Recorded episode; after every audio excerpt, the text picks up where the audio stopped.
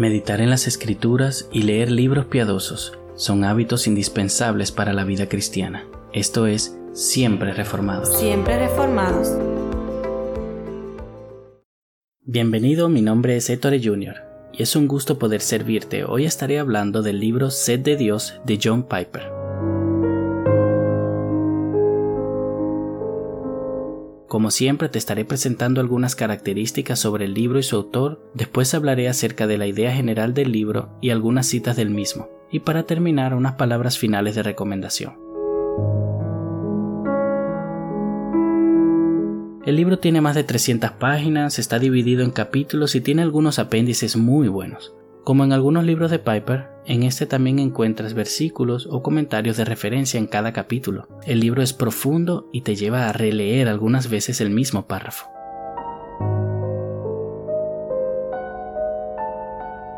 Ahora bien, hablemos acerca de Piper. Él es un teólogo y autor y sirvió como pastor más de 30 años en la iglesia bautista Bethlehem, Minneapolis, Minnesota. Es el fundador de Desiring God Ministries y ha escrito más de 50 libros.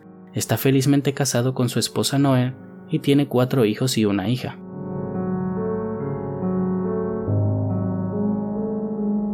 El propósito del libro es aclarar el significado del hedonismo cristiano y a la vez fundamentar esta idea con la Biblia. Este libro trata acerca del gozo en Dios y cómo solo en Él encontramos nuestra felicidad más profunda. Nos señala que el gozo en Dios es avivado a través de la adoración, la oración y la lectura de las escrituras, y se vierte sobre las demás personas a través del servicio y el amor sacrificial. Glorificar a Dios y disfrutar de Él para siempre es nuestro destino.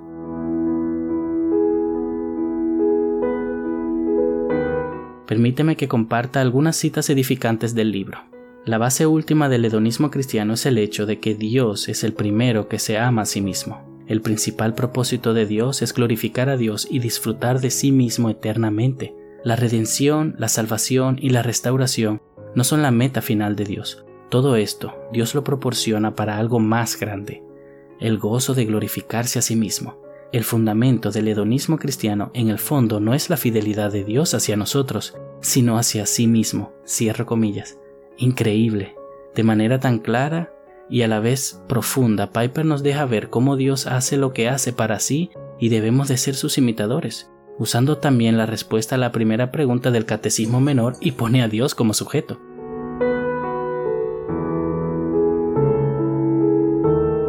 La siguiente cita es, abro comillas, amar es costoso. Siempre implica alguna clase de negación de uno mismo.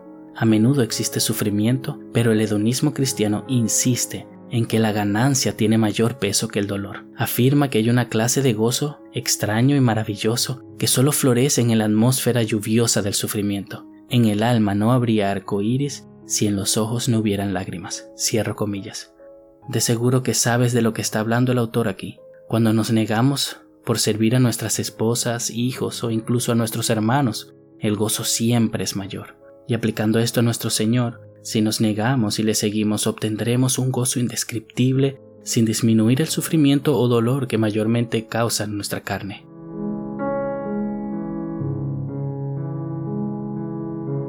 Apúrate y obtén esta maravillosa herramienta para que tu gozo en Dios abunde y puedas entregarte al servicio sacrificial a los demás. Ha sido un placer y espero que te haya gustado la reseña. Dios te bendiga. Siempre, reformados un ministerio de Iglesia Bíblica Hispana en Viena. Para más información, visite nuestra página web iglesiabiblicahispana.at o visite nuestras redes sociales. También nos puede escribir a Iglesia Hispana en Viena gmail.com.